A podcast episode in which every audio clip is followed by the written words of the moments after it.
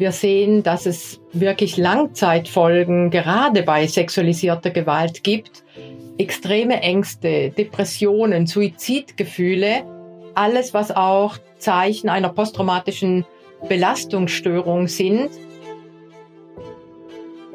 Diese Stigmatisierung, diese Ausgrenzung, diese Verachtung, die den Frauen entgegengebracht wird, führt zur täglichen Retraumatisierung, führt zur täglichen Neuverwundung. Die Wunden werden sozusagen immer wieder aufgerissen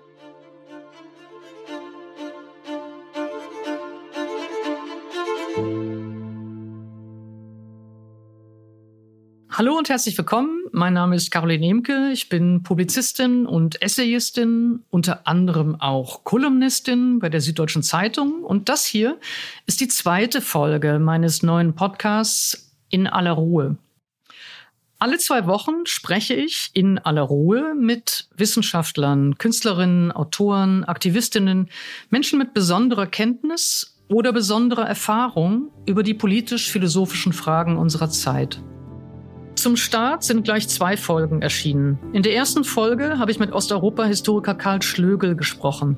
Darüber, was der russische Angriffskrieg in der Ukraine verändert hat. Hören Sie auch da mal rein. Alle Folgen finden Sie in Ihrer Podcast-App und auf sz.de-in aller Ruhe.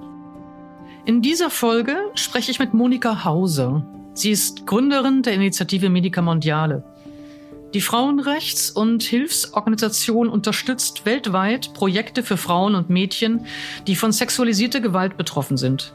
Für diesen Einsatz hat Hauser 2008 den Alternativen Nobelpreis erhalten. Mit ihr habe ich über die Gewalterfahrungen der Generation unserer Großmütter gesprochen, über Scham und Tabus und über ihre Erfahrungen mit sexualisierter Gewalt in Bosnien, Afghanistan, dem Nordirak und jüngst der Ukraine.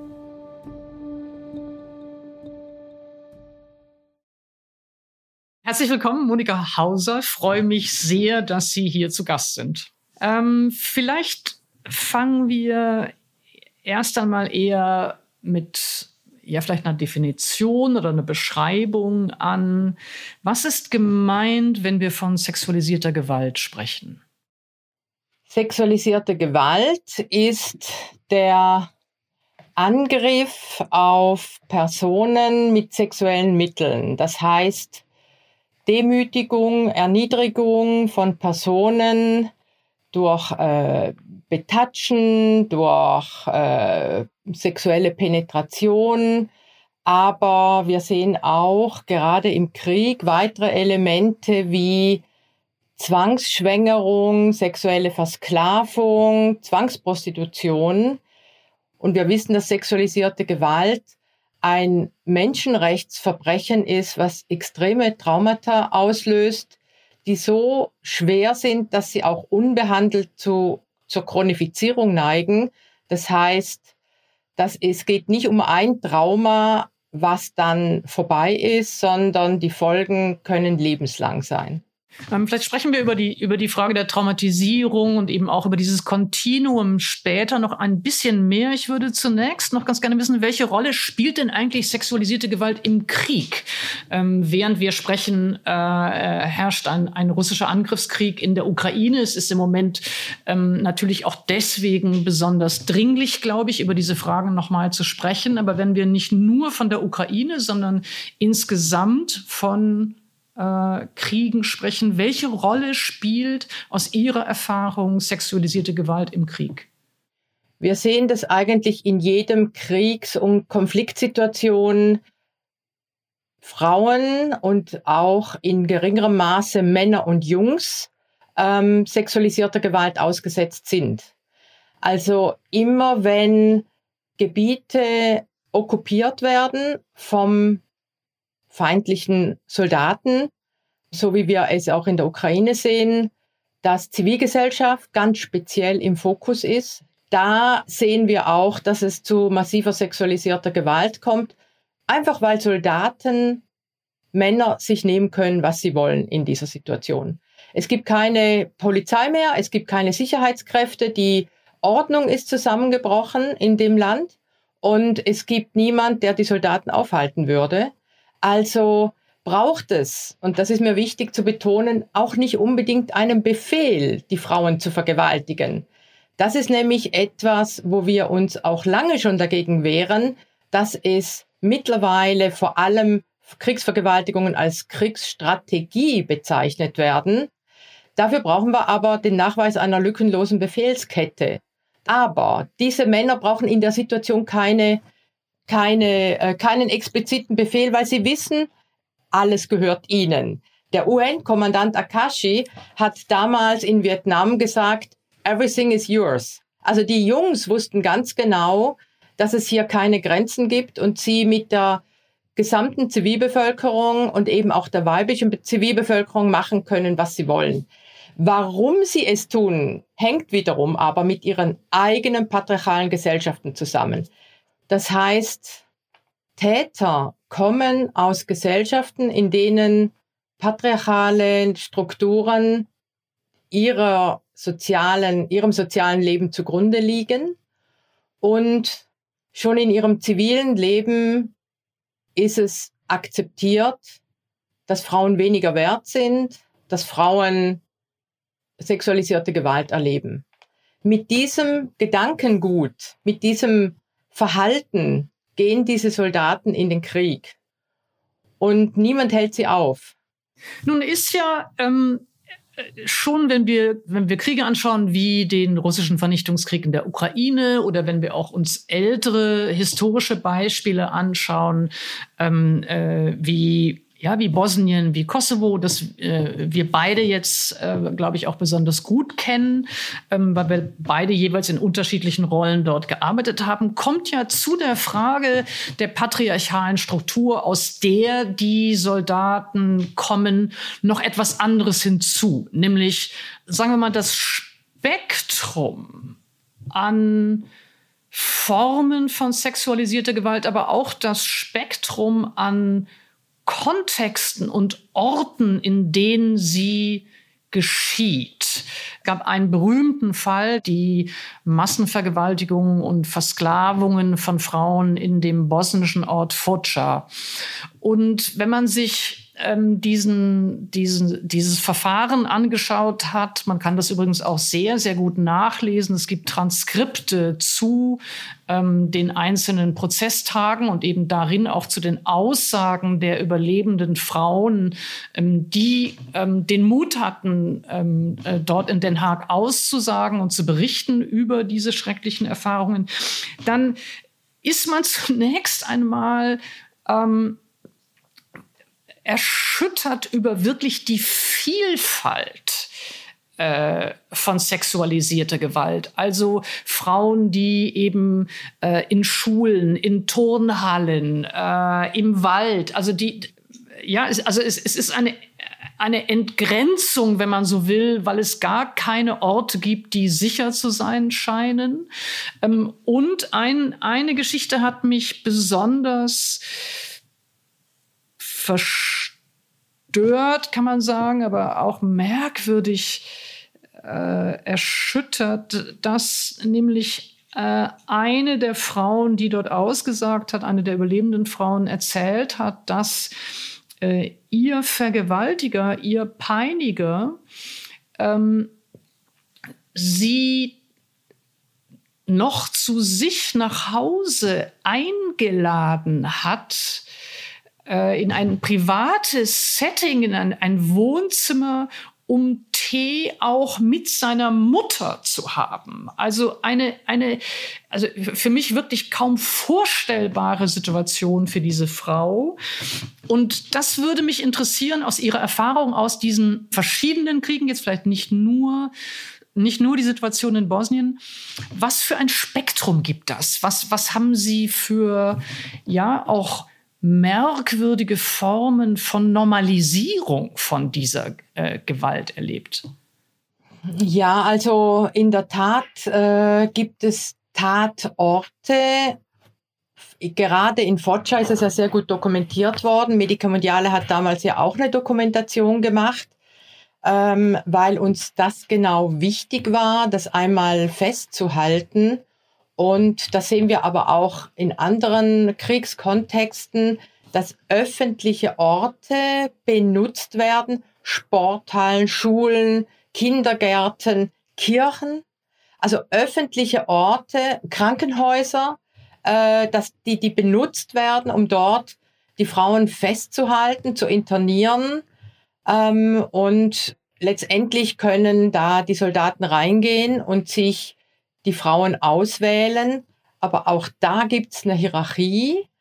Das zeigt sich auch im Beispiel des Spielfilms äh, In the Land of Blood and Honey von Angelina Jolie, in dem die Hauptprotagonistin von einem Freund, einem serbischen Freund, mit dem sie gerade eine Beziehung kurz vor, direkt kurz vor Kriegsbeginn begonnen hat und der sozusagen äh, ihr Peiniger wird dann und sie ähm, eine äh, sozusagen eine fatale Beziehung fortführen in dieser Situation, wo sie interniert ist ähm, und er aber den anderen Soldaten ganz deutlich sagt, die gehört mir, ihr Hände weg von ihr.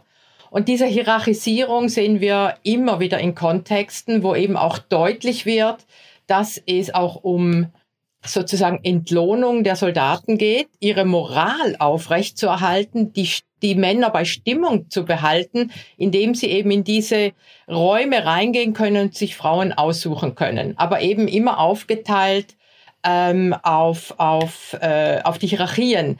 Mir fällt ein, Francesca Melandri hat ein unglaubliches Buch geschrieben über den italienischen Faschismus und die italienische Okkupation von Abessinien und dort ging es so weit, dass die internierten Frauen Armbändchen in verschiedenen Farben trugen. Eine Farbe für den einfachen Soldaten, dann für den Kommandanten und dann für die oberste Generalebene. Also die Hierarchie hält sich bis, bis zuletzt, auch auf der Ebene. Und was bleibt auch in dieser Hierarchie ist ganz egal auf welchem Status oder auf welchem Niveau, die Frauen sind so oder so Eigentum. Die Frauen sind Eigentum, selbst wenn sie vielleicht in bestimmten Situationen einige Vergünstigungen haben.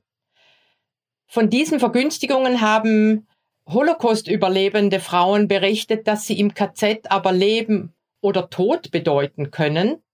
Und dennoch war, ist einer jeder dieser Frauen, auch die, die zum Tee bei der Mutter eingeladen werden, jederzeit völlig glasklar, dass er sie in sein Zimmer zerren kann und sie dort vergewaltigen kann. Aber in dieser Situation kann es für eine Frau dennoch überleben und ein Stück weit minimale Kontrolle bedeuten, wenn ein Mann sich sie auserkort für sich. Ein höher gestellter Mann, der den anderen deutlich macht, die gehört mir. Finger weg von ihr. Das bedeutet, dass sie wenigstens schon mal nur von diesem einen Mann vergewaltigt wird. Das heißt, das kann Überleben bedeuten.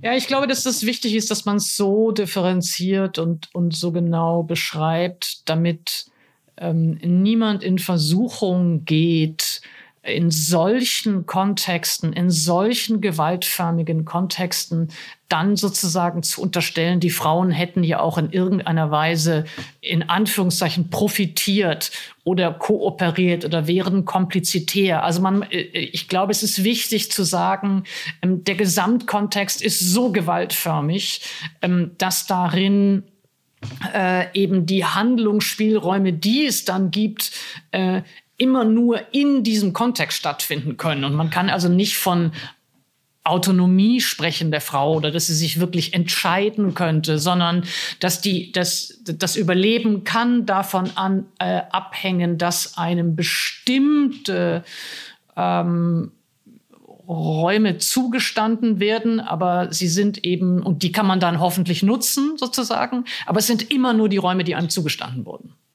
Und dennoch fühlt sich die Frau beim Tee bei der Mutter des Täters als Komplizin. Das, das, das beschreibt sie ja auch, ja. Also, ja. das heißt, in ihrem späteren Überleben, in ihrem späteren Leben muss sie mit diesem Schuldgefühl klarkommen. Und dennoch, obwohl die Situation so klar ist, gibt es das Phänomen des Blame the Victim. Werden Frauen danach gefragt, hast du dich denn nicht genügend gewehrt? Wie konntest du mit ihm mitgehen? Und das ist fatal im weiteren Leben der Frauen, mit diesen Schuldgefühlen und mit diesen Anschuldigen überhaupt leben zu müssen. Ja, und es ist natürlich auch was, was in den Verfahren und in den Prozessen dann regelmäßig von den Anwälten äh, äh, der Angeklagten genutzt wird, um zu sagen, ja, aber da gab es doch diesen Moment, da haben sie doch mit seiner Mutter zusammen, ja, ist das nicht ein Indiz für ihr eigenes Wollen? Also deswegen ist es, glaube ich, ganz wichtig, dass wir über diese Situation auch sprechen äh, und wofür sie, ja, wofür sie stehen und wofür sie nicht stehen. Frau Emke, diese Situation kennen wir auch aus nationalen deutschen Verfahren, wo Frauen derart, wo er Frauen erklären müssen, obwohl das psychologische Wissen mittlerweile definitiv da ist, dass ein Mensch in größter Gefahr erstarrt. Flucht ist nicht möglich, also erstarrt die Person. Und dann wird der deutsche Richter die Frau fragen, Warum haben sie sich nicht gewehrt? Warum haben sie nicht geschrien? Da lag doch ein Messer auf dem Tisch. Warum haben sie nicht zugestoßen? Also das heißt, Frauen können eigentlich nur verlieren.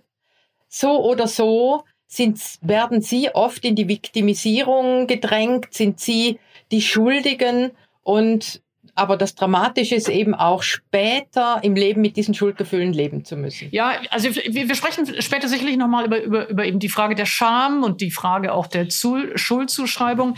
Ich würde jetzt gerade, auch weil wir schon ähm, über Foča gesprochen haben und über Bosnien gesprochen haben, ähm, ein Stück einmal zurück gehen und ähm, ja auf ihre eigene Arbeit und auf Medica Mondiale eingehen. Können Sie vielleicht einmal für uns ähm, sich noch mal zurückversetzen in diesen in die 90er Jahre und an, in, an den Punkt, an dem Sie selber entschieden haben, ich ich ich ich äh, ich kann es nicht mehr nur von außen betrachten. Ich kann nicht nur hier in Deutschland sitzen und äh, ja, diesen, diesem Geschehen einfach nur kommentierend gegenüberstehen, ähm, sondern indem sie sich entschieden haben, sie müssen dahin fahren. Können Sie uns äh, diesen Moment noch einmal beschreiben, der dann ja zur Gründung von Medica Mondiale auch äh, und diese Arbeit geführt hat?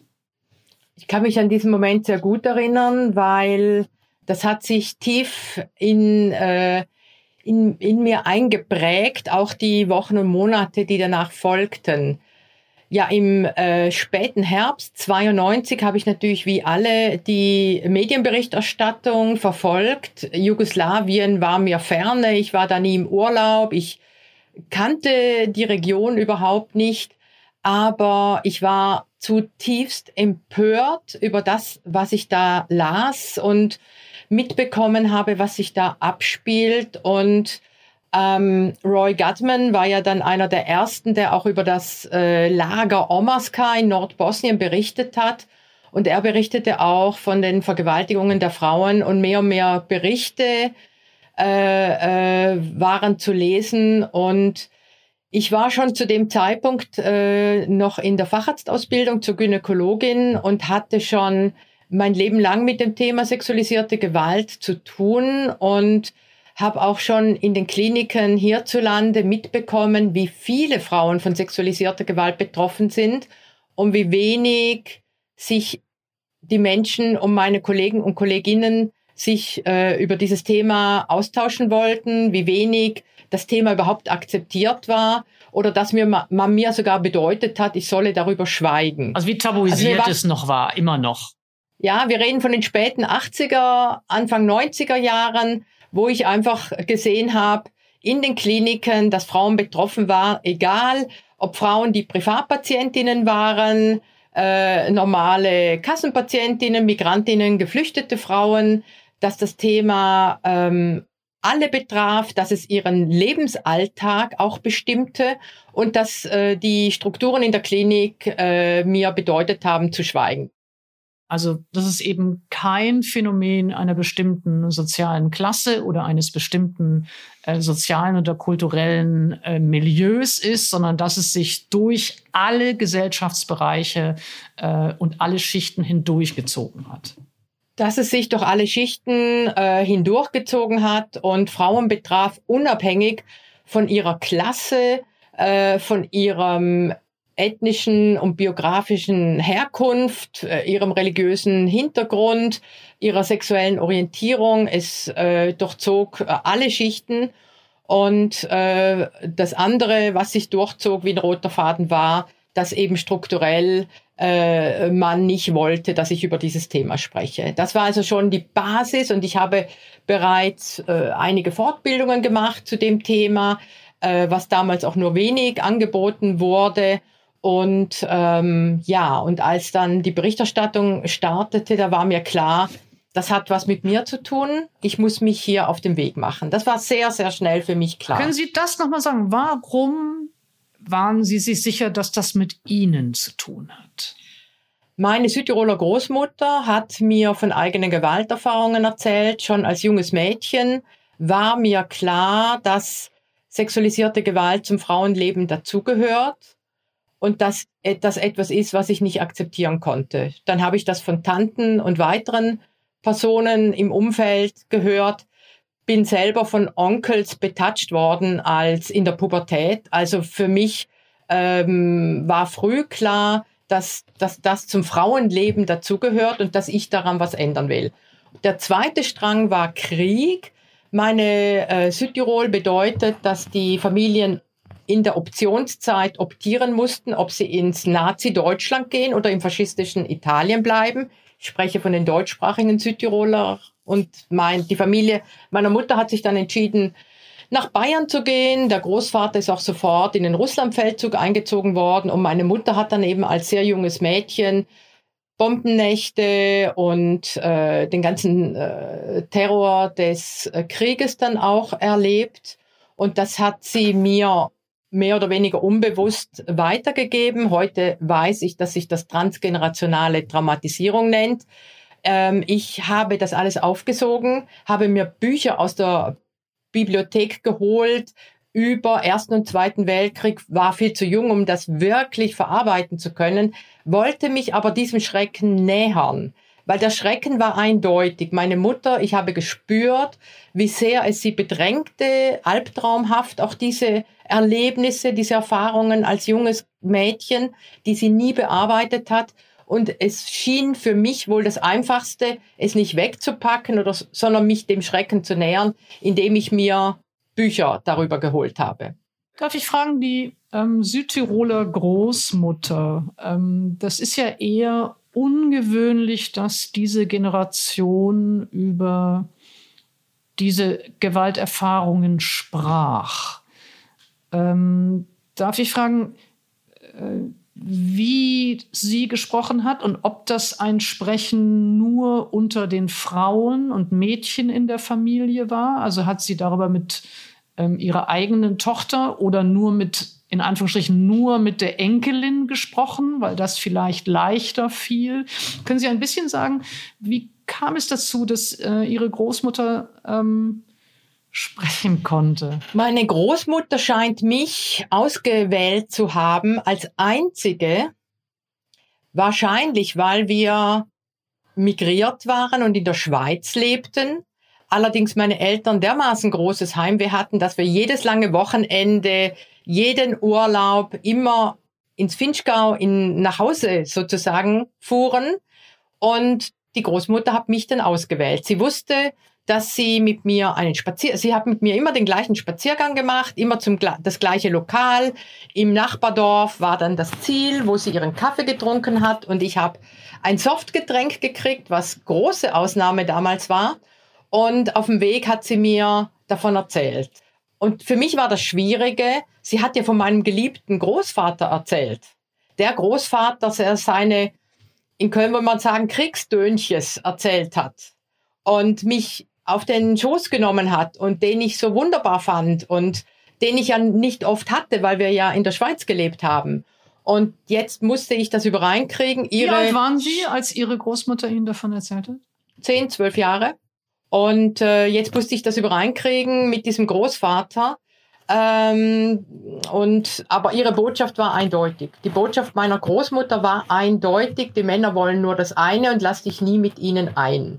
Das war eine eindeutige Geschichte. Und ähm, wie ich dann später herausgefunden habe, auch später, viel später, als ich dann auch nach meiner Zeit in Bosnien erst auch biografische Reflexionsarbeit gemacht habe und dann zum Beispiel mit meiner engen Cousine in, im, im Dorf, in, in, im Finchka darüber gesprochen habe, habe ich wirklich feststellen müssen, dass die meisten nichts davon wissen, was ich erfahren habe.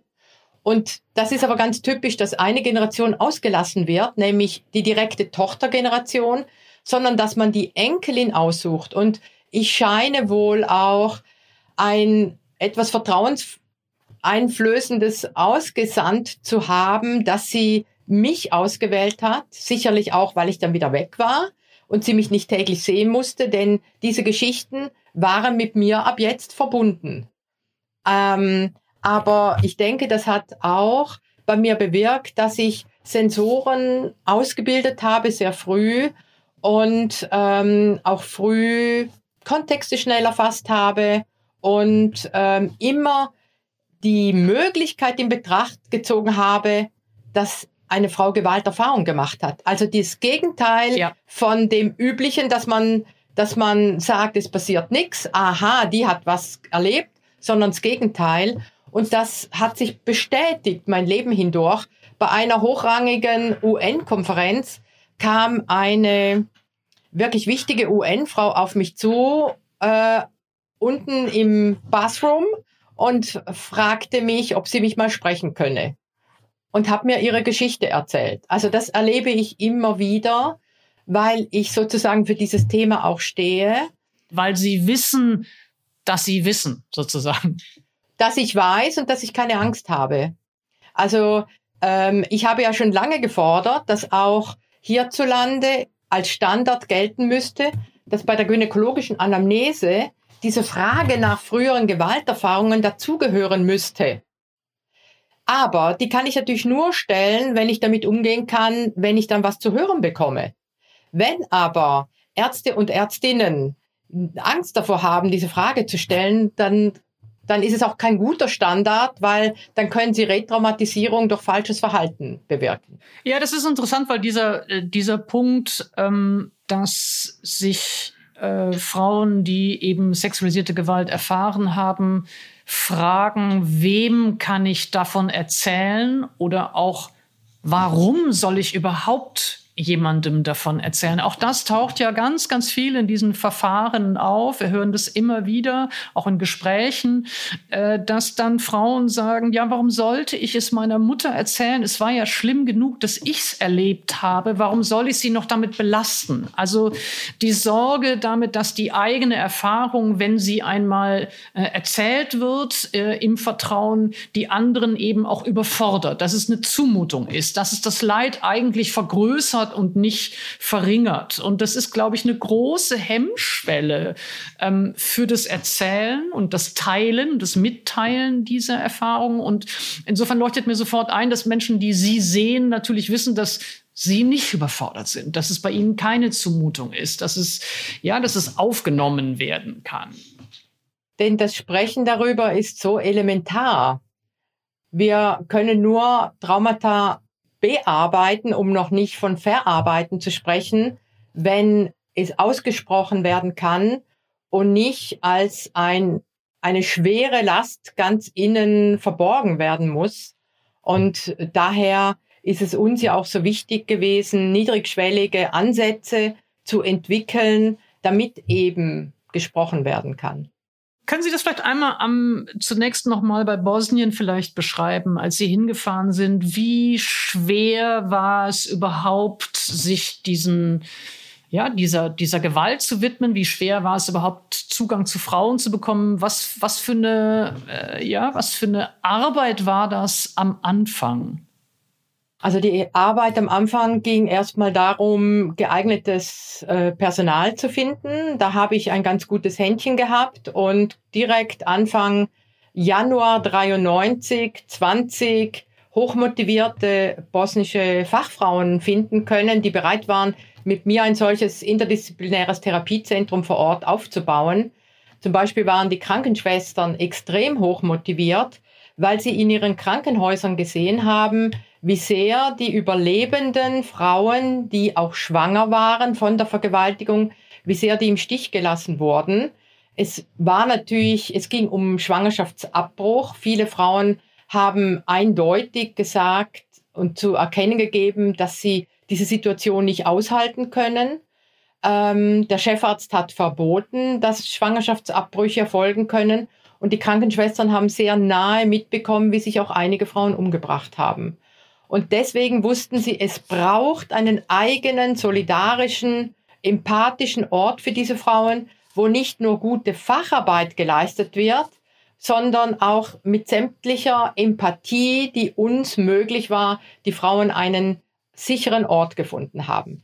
Also dieses Personal galt es erstmal zu finden, einen geeigneten Ort und dann Zugang zu den Frauen. Wir haben mobile Teams gebildet, mit denen wir rausgefahren sind in die Flüchtlingslager. Zu dem Zeitpunkt, Anfang 93, ähm, befanden sich um die 120.000 geflüchtete Menschen aus Nord- und Ostbosnien um Senica herum, um die Stadt Senica und haben uns überall bekannt gemacht, ähm, Vertrauen aufgebaut und die psychologischen Kolleginnen haben sehr schnell einen Blick dafür bekommen, ähm, haben auch Informationen bekommen vom Personal in diesen geflüchteten Lagern, sodass relativ schnell klar war, ähm, wo Frauen sind, die Unterstützung brauchen.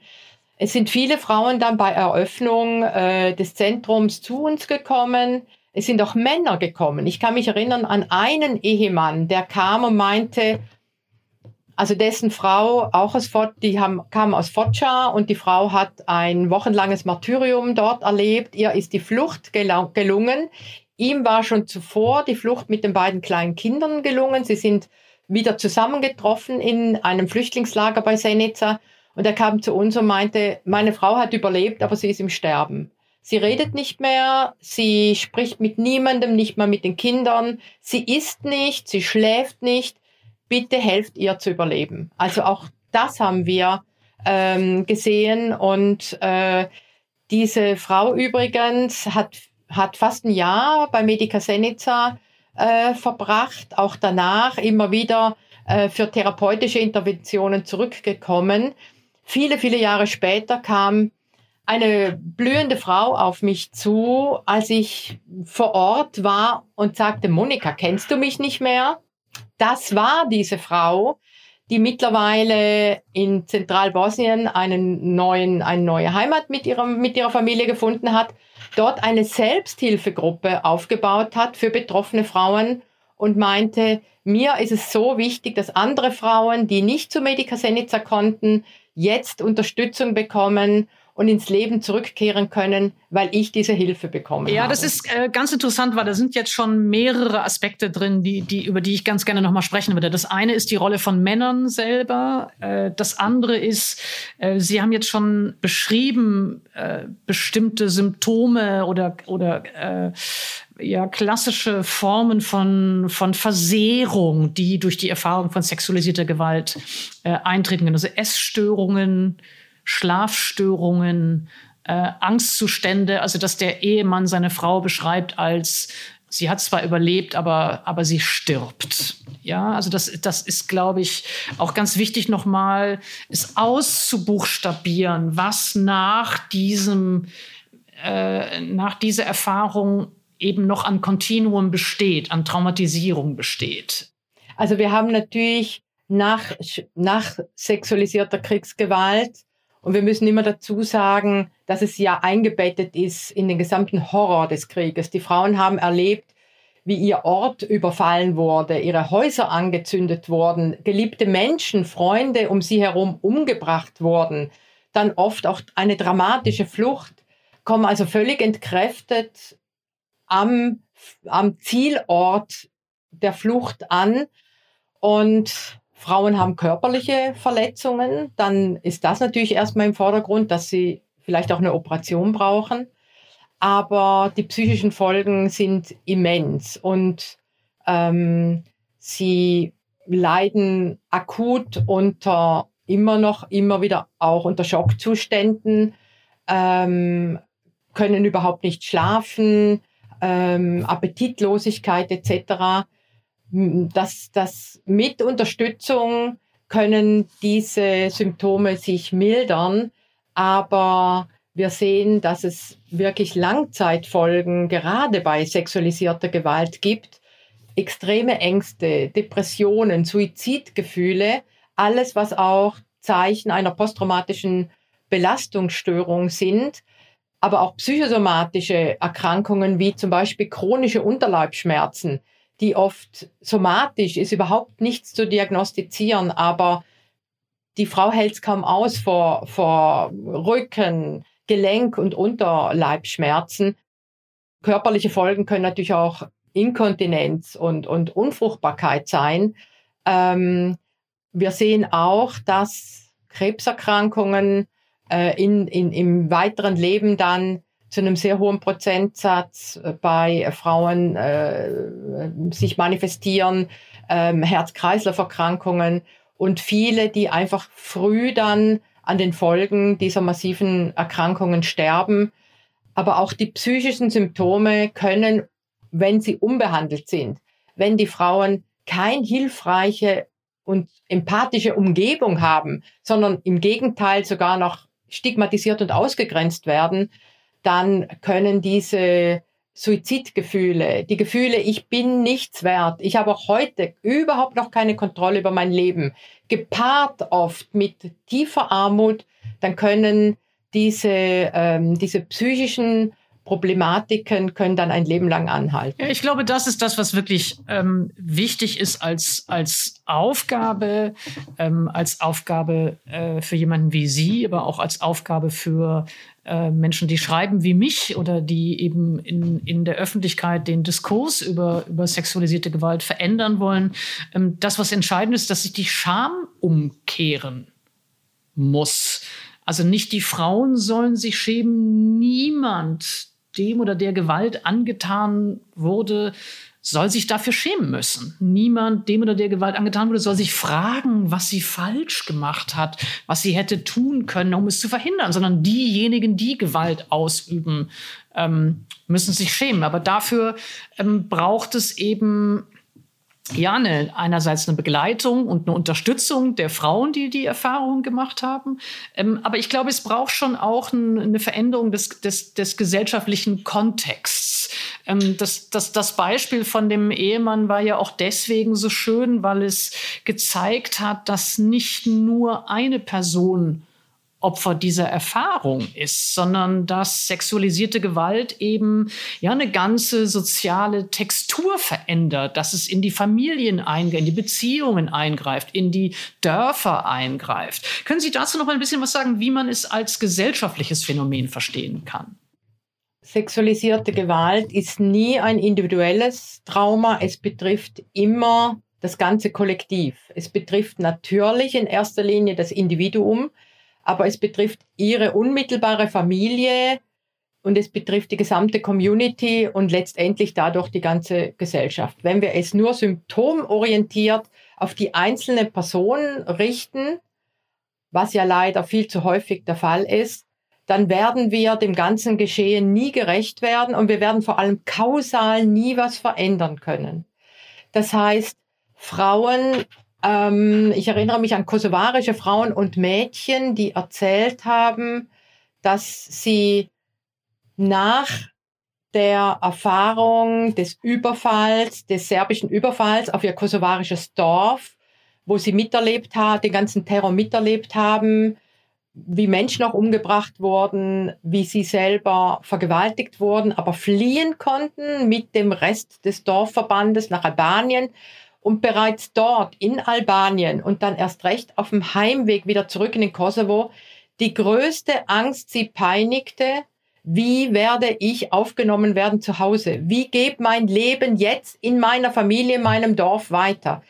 Weil sie ganz genau wussten, und das ist dieses patriarchale, perfide System, die Unversehrtheit des weiblichen Körpers, darüber definiert sich die Ehre des Mannes und der Familie. Und diese Ehre ist verletzt worden durch die gewaltsame Versehrung des weiblichen Körpers. Aber ähm, die Konsequenzen trägt ja in erster Linie dieses Mädchen, diese Frau. Und in der Tat war die Angst natürlich sehr, sehr häufig berechtigt. Ich spreche hier vom Kosovo, kann das aber übertragen auf sämtliche Kriegskontexte, in denen wir arbeiten, ähm, dass dann zurück im Dorf, wenn ein sogenannter Alltag wieder langsam einkehrt, es die Frauen und die Mädchen sind, mit, auf die mit dem Finger gezeigt wird, die ausgegrenzt werden, die dermaßen ausgegrenzt werden, nicht nur sozial, sondern oft auch physisch, indem sie kein Essen mehr kriegen. Indem Frauen, die in ähm, zentralafrikanischen Kontexten, wo Frauen durch Verletzungen, durch Penetration mit Gewehrläufen zum Beispiel, durch Verletzungen zwischen Blase, Rektum und Vagina es zu der sogenannten Fistula-Bildung kommt, es zu Fisteln kommt, durch die natürlich dann Exkremente austreten und sie als vom Geruch her schon als stigmatisierte gebrandmarkt sind, sie draußen vor dem Dorf in einer extra Hütte dahin vegetieren müssen. Kein Essen ihnen gebracht wird. Also dieser, dieser, das, dieses Bild, glaube ich, zeigt im Extrem, was Ausschluss bedeutet. Und ähm, diese Stigmatisierung, diese Ausgrenzung, diese Verachtung, die den Frauen entgegengebracht wird, führt zur täglichen Retraumatisierung, führt zur täglichen Neuverwundung. Die Wunden werden sozusagen immer wieder aufgerissen und es ist kaum möglich, einmal zur Ruhe zu kommen und über neue Lebensperspektiven nachzudenken. Nun ist ja ähm, äh, die sozusagen soziale Verortung von sexualisierter Gewalt oder von auch von Traumatisierung oder die gesellschaftliche äh, Verortung äh, von solchen Erfahrungen im negativen wie im positiven zutreffend. Also auch die Frage, wie kann es gelingen, dass ähm, solche Erfahrungen oder trotz solcher Erfahrungen äh, die Frauen, Sie haben vorhin so schön gesagt, zurück ins Leben finden oder ein anderes Leben finden. Ich glaube, es ist ganz, ganz wichtig, dass man diese Geschichten auch erzählt und auch die Wege dahin beschreibt, damit es nicht so klingt, als ob alles Sprechen über sexualisierte Gewalt ähm, gleichsam ja ein Vernichtungsurteil äh, beinhaltete. Also vielleicht können wir auch noch mal beschreiben und daran hat ja Medica einen riesigen Anteil in ganz vielen verschiedenen Ländern, wie dieser ja gesellschaftliche soziale Kontext sein muss, damit es gelingt, zurück ins Leben zu finden. Wogegen ich mich immer sehr wehre, ist, wenn ich höre, diese Frauen sind ja kaputt. Wir zerstören die Frauen noch einmal durch eine solche Sprache. Also das heißt, natürlich haben betroffene Frauen alle Chancen, zurückzukehren und neue Lebensperspektiven aufzubauen, so sie denn empathische Unterstützung bekommen. Ja, ich glaube, der Punkt ist wirklich wichtig. Also da können wir gar nicht genug drüber sprechen. Also dass man sagt, es gibt die Möglichkeit, äh, ja, wieder Beziehungen zu haben, äh, wieder in die Familie zurückzukommen, ähm, ja, auch über diese Erfahrungen selber sprechend oder damit umgehend. Das ist, glaube ich, wichtig. Sehr gerne. Ich hatte mit meinem Satz gerade eben auch erst gerade mal Luft geholt. Entschuldigung, Entschuldigung, Entschuldigung. Alles gut. Wichtig ist natürlich fachliche Unterstützung und diese auch so schnell wie möglich nach dem traumatischen Geschehen.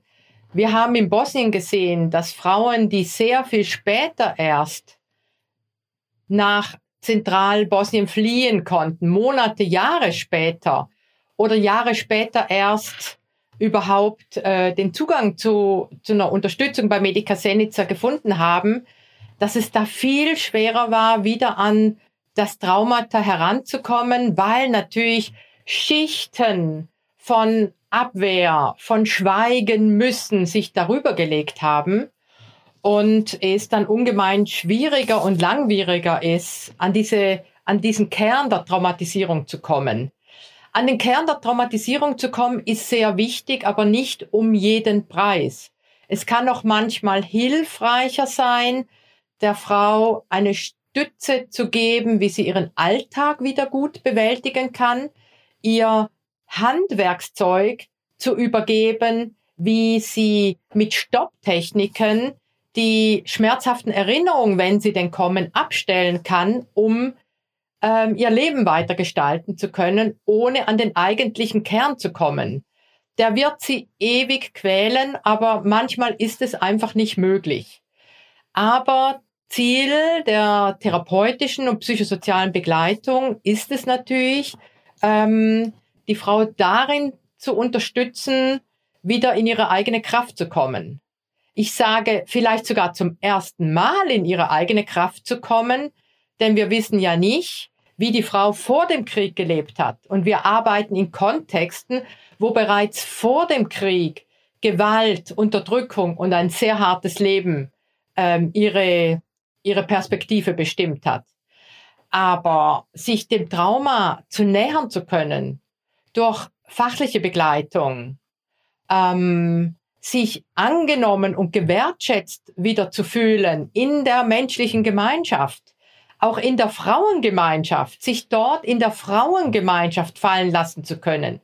Viele Frauen in all unseren Kontexten, in den Projekten unserer Kolleginnen vor Ort in vielen Ländern sagen, hier fühle ich mich aufgehoben, hier kann ich sprechen und hier sehe ich, dass auch andere Frauen dieses Schicksal erlebt haben, ohne zu zerbrechen.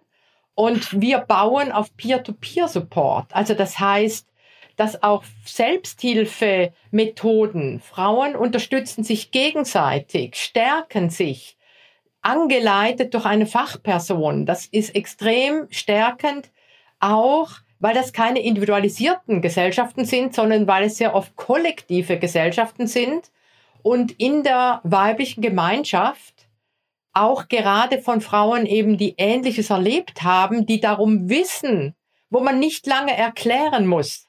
Das sagen immer wieder Betroffene. Es ist so schwierig, alles zu erklären. Ich habe gar keine Worte dafür. Das sagte auch Viktor Frankl. Wie der gesunden Gesellschaft, die nicht betroffen ist draußen. Ob sie gesund ist, ist noch eine andere Frage aber der nicht vom Krieg und von diesen schweren Traumata betroffenen Gesellschaft, wie ihr erklären, was mir geschehen ist, wie ich mich nachts fühle, wenn die Albträume kommen. Also da ähm, einen Raum zu bieten, geschützte Räume zu bieten, wo gesprochen werden kann, das ähm, ist das A und O. Und wir haben in dieser Situation ja einen eigenen Ansatz erarbeitet, zusammen mit den bosnischen Kolleginnen, den wir jetzt auch weiter verbreiten und zum Beispiel im Nordirak äh, auf Einladung der kurdischen Regierung trainieren wir das kurdische Gesundheits, staatliche Gesundheitspersonal mit diesem Ansatz. Das ist äh, ein stress- und traumasensibler Ansatz, wo es darum geht, Gewaltüberlebende Sicherheit zu bieten, damit sie in eine Stabilisierung kommen können als Voraussetzung für Verbesserung ihrer eigenen Lebensqualität. Das ist etwas, was wir übrigens mit ukrainischen Aktivistinnen und Fachfrauen derzeit tun über Online-Trainings seit äh, letztem Frühsommer. Fachliches Know-how, diesen Ansatz weiterzugeben, um eben ein Handwerk zu Zeugs zu haben, um mein Gegenüber nicht erneut zu traumatisieren, aber eben auch die Aktivistinnen und Fachfrauen weltweit sind ja in einer selber in einer traumatisierenden Situation, gar wenn der Krieg noch im Gange ist. Also hier ist elementar, die eigenen Ressourcen, die eigenen Grenzen immer wieder äh, zu beachten. Wenn ich einmal fragen darf, äh, gab es denn Momente, an denen Sie selber gedacht haben, jetzt muss ich meine eigenen Grenzen besser schützen? Das habe ich damals in Bosnien zu wenig äh, mir selber gesagt. Deswegen hatte ich dann auch ähm, Anfang 94 einen schweren Zusammenbruch. Da ging gar nichts mehr. Und ich musste wirklich drei, vier Monate raus aus dem Ganzen, habe mich aber in der Zeit wieder gut durch verschiedene Methoden stabilisieren können, um weiterzumachen, habe aber schmerzhaft selber in der Zeit auch gelernt, diese Arbeit kann nicht einfach unachtsam auf die eigenen Ressourcen gemacht werden. Da ist die Einzelne gedacht, ihre Ressourcen zu kennen, aber auch biografische Arbeit ist damit verbunden. Was ist meine Motivation? Warum mache ich diese Arbeit? Dann lassen sich auch so schwierige Situationen wie Kabul, August 21, dann lässt sich das besser aushalten. Und wir wissen, warum wir diese Arbeit tun. Sie haben jetzt im Verlauf unseres Gesprächs schon ganz viele verschiedene Orte und Gegenden äh, benannt, in denen Sie äh, engagiert sind und in denen Sie gearbeitet haben, von eben Bosnien über Kosovo, äh, Nordirak, äh, jetzt ganz akut die Ukraine, Afghanistan. Ähm, wenn Sie ver diese vergleichende Perspektive mal einnehmen würden, diese ganz, ganz unterschiedlich verfassten Gesellschaften, in denen es auch ganz unterschiedliche Erfahrungen mit äh, Demokratie bereits gibt, mit einem Rechtsstaat gibt. Ähm, können Sie sagen, in dieser vergleichenden Perspektive, was sind ja Bedingungen dafür, dass die Arbeit von Medica Mondiale gelingen kann? Und was sind Bedingungen, die es enorm erschweren? Es ist natürlich schwierig, überhaupt solche Kontexte miteinander zu vergleichen. Sie sind alle in der Tat sehr unterschiedlich. Als ich nach Bosnien gegangen bin, ähm, gab es noch kaum eine Organisation, die überhaupt zu diesem Thema gearbeitet hat. Erst als Folge des Bosnienkrieges und daran haben wir mit anderen Organisationen daran mitgewirkt, ist das Thema ja überhaupt erst auf die internationale Agenda gekommen. Mir ist damals auch vom Menschenrechtsorganisation 93 gesagt worden, also wir können da nicht unterstützen, denn wir arbeiten wirklich für gefolterte Menschen. Solche Sprüche habe ich damals zu hören bekommen, das wird sich heute niemand mehr getrauen. Ähm, die UN hat Resolutionen erlassen, Kofi Annan hat im Jahr 2000 die UN-Resolution 1325 erlassen, eine Zero Tolerance Policy für seine eigene, für seine eigenen Soldaten, auch weil das Image der UN extrem darunter gelitten hat, dass eben auch viele UN-Soldaten, zumal auch in zentralafrikanischen Kontexten, aber auch in Kambodscha und Vietnam sehr viele Übergriffe, sexuelle Übergriffe auf, auf, auf einheimische Frauen verübt hat. Ähm, das alles gab es damals nicht. Und das bedeutet auch, dass heute überhaupt das Thema sexualisierte Kriegsgewalt viel stärker im öffentlichen Fokus ist. Ähm, wir hatten, der, der, Strafverfolgungsmechanismus fing damals ja gerade erst an. Wir haben heute einen internationalen Strafgerichtshof, ähm, äh, aber auch da ja mit vielen Schwierigkeiten leider verbunden. Ähm, aber in Kontexten wie der Ukraine zum Beispiel haben wir ja schon vor dem Krieg viele und sehr äh, äh, erfahrene Frauenrechts- und Beratungsstellen gehabt. Mit denen können wir wunderbar natürlich jetzt unsere Trainings machen. Da kann man toll andocken. Äh, in Bosnien gab es gar nichts zu dem Zeitpunkt. Ähm, das, sind, das sind große Unterschiede. Damals, 93, gab es ein einziges Buch zum Thema sexualisierte Kriegsgewalt mit kaum wirklichen Hinweisen für die praktische Arbeit. Das haben wir uns ganz anders dann zusammensuchen müssen. Aber ähm, für uns ist natürlich ein Paradoxon, dass Medica Mondiale und auch andere Menschenrechtsorganisationen immer dann besonders medial wahrgenommen werden, wenn es gerade eine akute Krise gibt. Wenn es sensationelle Vergewaltigungen gibt, dann kann ich mich kaum retten vor Interviews. Aber die Vergewaltigungen gehen weiter, die sexualisierte Gewalt, die Demütigung, die Unterdrückung von Frauen geht weiter, auch wenn es gerade nicht sensationell zu benennen ist. Und ähm, da ist es für uns natürlich wichtig, wir sagen mittlerweile, dass wir für eine Generation arbeiten, um wirkliche transformative Veränderungen in einem Nachkriegskontext zu bewirken, reicht es nicht, diese sogenannten Quick Impact äh, Projekte zu machen, sondern wir brauchen hier wirklich äh, äh, langfristige Arbeit.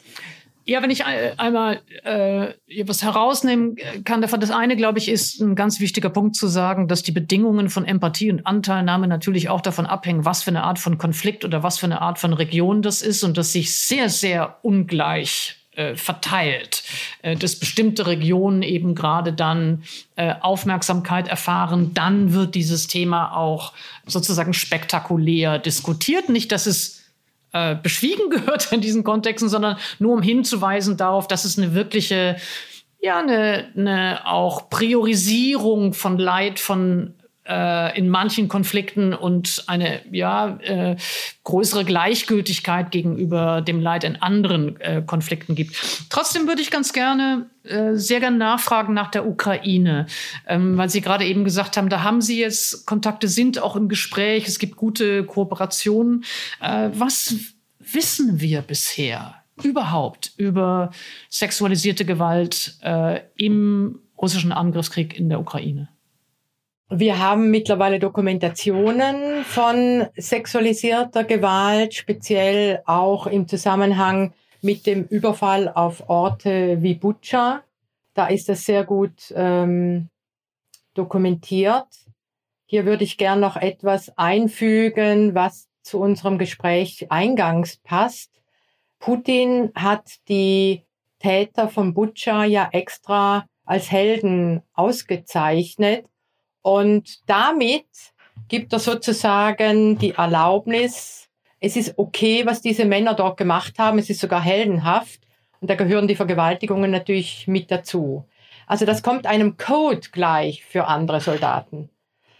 Ich habe schon gesagt, im Zusammenhang mit der Okkupation von Orten, Überfall und Bombardierung von Krankenhäusern, Schulen etc., Aushungern der Zivilbevölkerung, das geht immer Hand in Hand mit sexualisierter Gewalt, was wir auch hier äh, in der Ukraine absolut äh, feststellen müssen. Das gehörte mit zum Repertoire des Auslöschen wollens ähm, des, der ukrainischen Bevölkerung.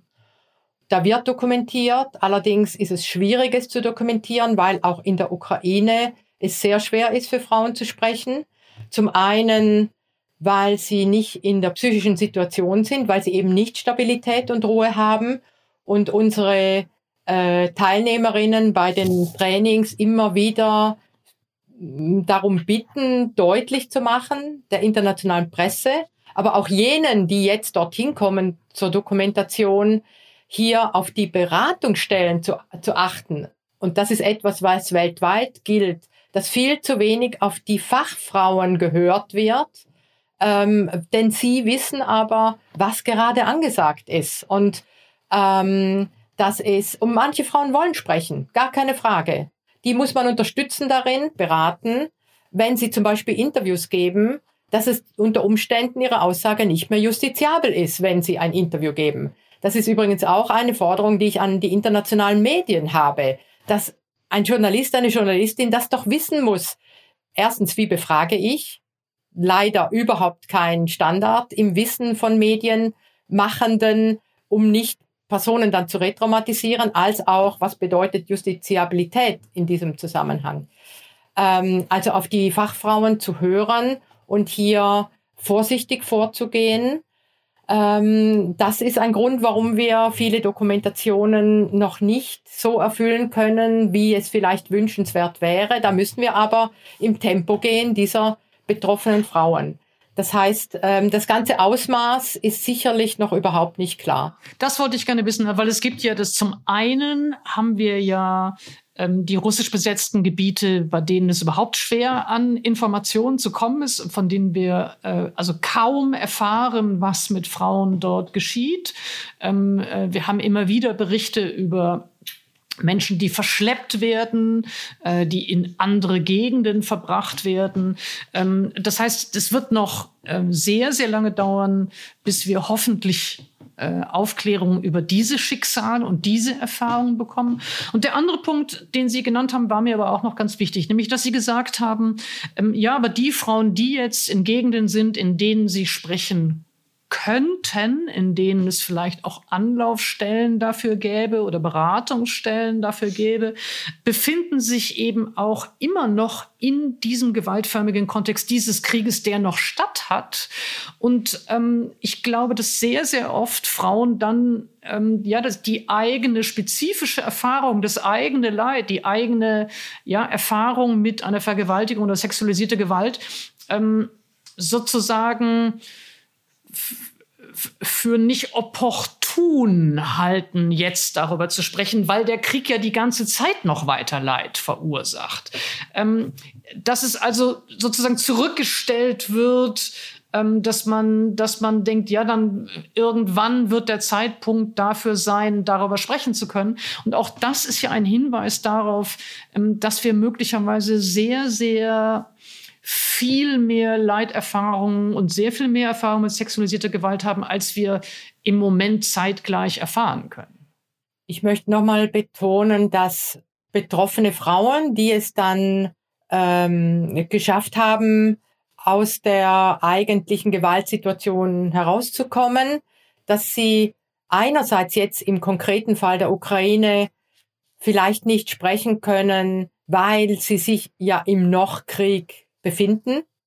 Genau. Der Krieg ist ja überhaupt noch weiter im, im vollen Gange, aber auch, weil sie die eigene psychische Kraft noch gar nicht dazu haben, zu sprechen und Unterstützung und Solidarität brauchen, bis es, und Sie geben das Tempo vor. Das ist ganz wichtig. Sie müssen das Tempo vorgeben. Es ist ein großes, komplexes Thema. Frauen in Bosnien haben sehr früh gesprochen, haben sehr früh der Welt deutlich machen wollen, das ist das Zitat einer der Frauen, damit die Welt es erfährt. Und sind alle abgeschreckt worden, weil sie instrumentalisiert worden sind für politische Zwecke. Sie sollten für den bosnischen, fürs bosnische Volk aussagen. Und es ist ihnen auferlegt worden, dass sie nach Den Haag gehen zum Aussagen. Das ist nicht der Weg, sondern uns geht es darum, Menschenrechtsverletzungen zu dokumentieren und natürlich, dass sie strafrechtlich verfolgt werden. Aber eine Frau muss eine freiwillige Möglichkeit haben und genügend Frauen wollen, dass aus, die Aussage zu einer Verurteilung führt. Umso dramatischer, wenn, wenn der Straftatbestand der, der Vergewaltigung dann eben aus dem aus, der, aus dem gesamten Prozess wieder herausgenommen wird, wie wir das oft gesehen haben. Also es für nationalistische Zwecke zu benutzen, kommt einer Instrumentalisierung gleich, der den Mut dieser Frauen eigentlich verhöhnt. Ähm, das heißt, das ist ein Aspekt vom Sprechen. Zeit lassen ist wichtig und was auch wichtig ist in der Ukraine jetzt, dass wir eine Situation haben, wo natürlich eine gewisse Normalität, Alltag sich einschleicht. Das ist von hier aus immer schwer vorstellbar. Das ist in jeglichem Kriegskontext so, dass die Menschen, wie in Bosnien oder im Kosovo, sich dran gewöhnen, mit dem kleinen Öfelchen auf dem Balkon draußen die Mahlzeit warm zu machen. Oder wenn Luftalarm geht, zu sagen, oh, ich habe noch eine Minute, jetzt esse ich erstmal in Ruhe fertig. All diese Dinge gehören mit dazu. Und für uns, ich komme mir manchmal schon wie eine Veteranin vor, Caroline Emke, vielleicht geht's Ihnen auch so, äh, wenn ich diese, diese ukrainischen Berichte sehe, natürlich auch mich affiziert das in enormer Weise. Ich habe auch die ersten Kriegstage, bin ich wie planlos in der Wohnung rumgelaufen. Ich war nicht fähig, die ersten Kriegstage jetzt direkt als Expertin die Fachunterstützung zu organisieren. Ich musste mich erst wieder fangen, weil viel zu viel auch mich angetriggert hat an das, was ich erlebt habe. Und ähm, umso wichtiger ist, dass wir unsere klare, eindeutige Solidarität mit der ukrainischen Bevölkerung zeigen und vor allem die ukrainische Bevölkerung selber fragen, was sie denn wollen und uns nicht hier in Deutschland irgendwelche Dinge ausdenken, die völlig naiv sind und nicht zum Kriegsgeschehen vor Ort passen. Und ähm, was mich am meisten trifft, ist, dass eine Feministin wie Alice Schwarzer nicht versteht, dass es hier um eine Opfer-Täter-Umkehr geht, die sie vollzieht, die sie und andere vollziehen, die denken, dass man Putin und Zelensky an einen Tisch holen könnte und dann nur verhandelt werden müsste und dann könnte man Frieden gestalten. Das ist eine Opfer-Täter-Umkehr.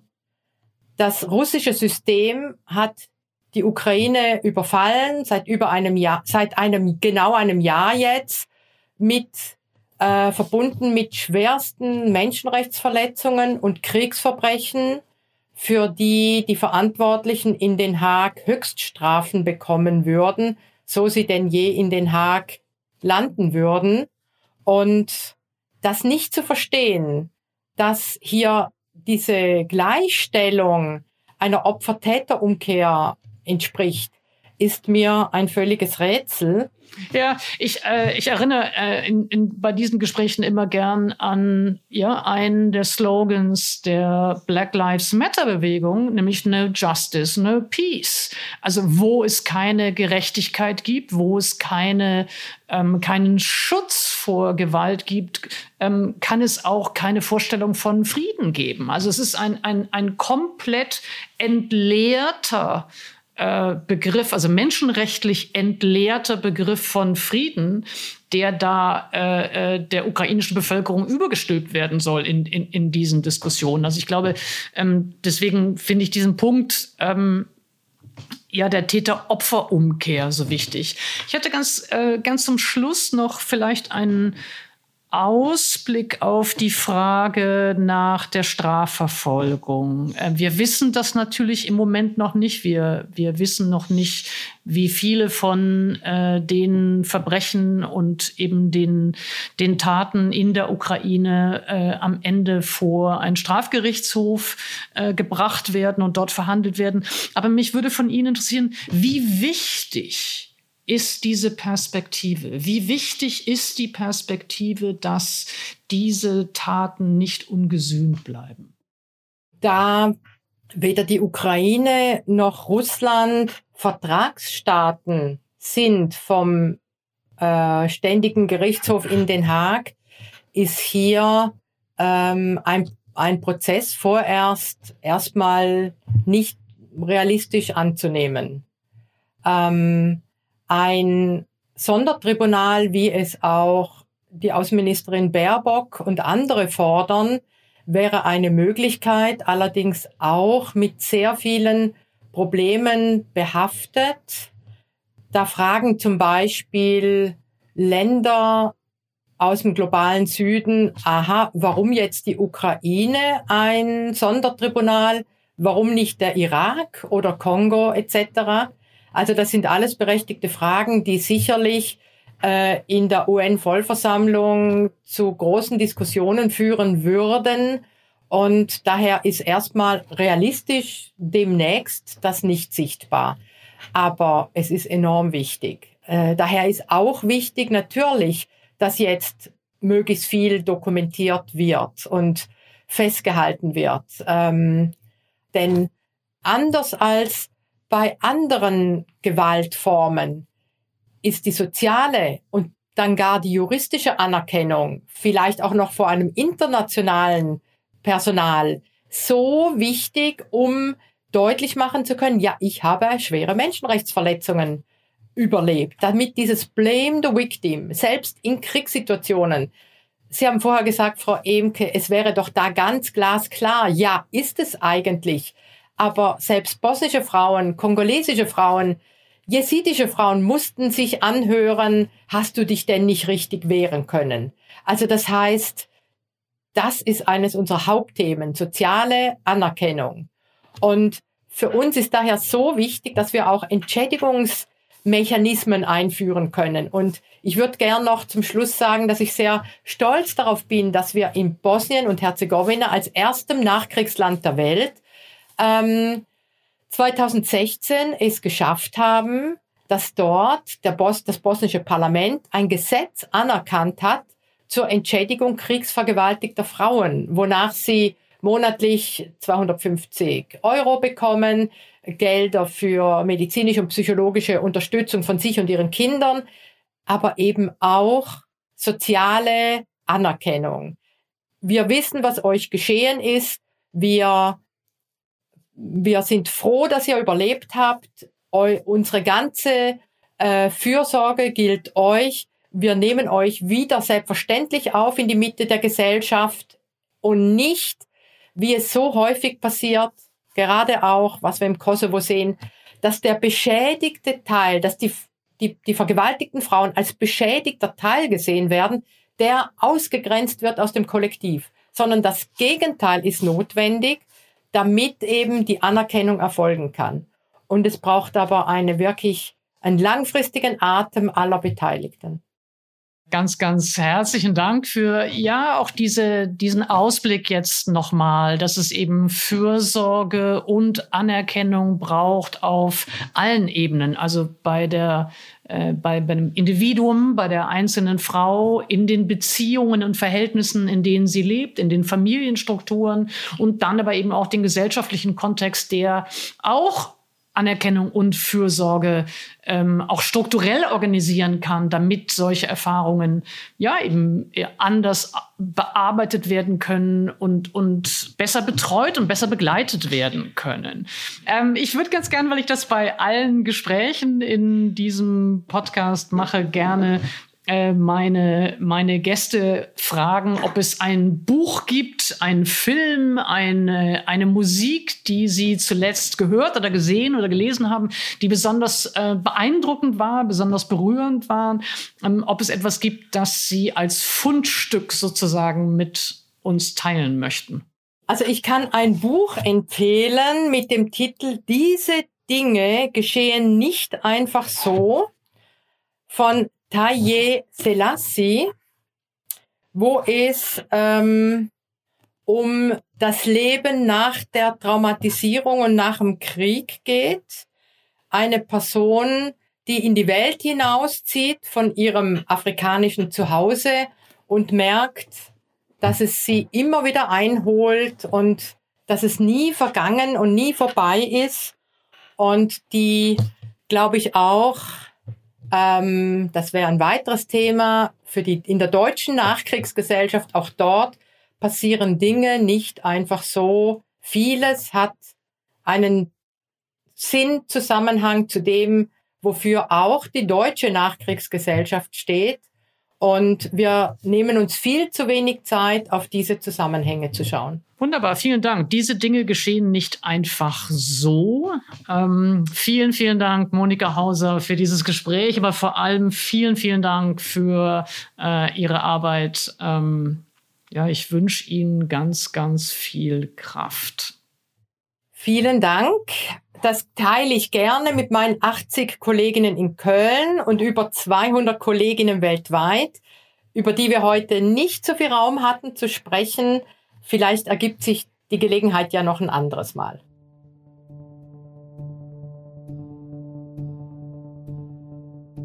Das war Monika Hauser, Gründerin der Frauenrechts- und Hilfsorganisation Medica Mondiale. Und das war schon die zweite Folge von In aller Ruhe, ein Podcast der Süddeutschen Zeitung und mir, Caroline Emke. Wenn Sie mehr zu Monika Hauser erfahren wollen, dann schauen Sie auf sz.de-in aller Ruhe. Dort finden Sie auch noch weitere Infos zu ihr und ihrer Buchempfehlung, sowie alle Infos und Folgen dieses Podcasts. Wenn Ihnen das Gespräch gefallen hat, dann schreiben Sie uns. Wir freuen uns immer über eine Nachricht an podcast.sz.de und erzählen Sie Ihren Freundinnen und Bekannten von diesem Podcast. In der nächsten Folge spreche ich dann mit Hengame Yakubi Farah. Vielen Dank für die Unterstützung und Produktion dieser Folge an das Team der Süddeutschen Zeitung und Ihnen vielen Dank fürs Zuhören.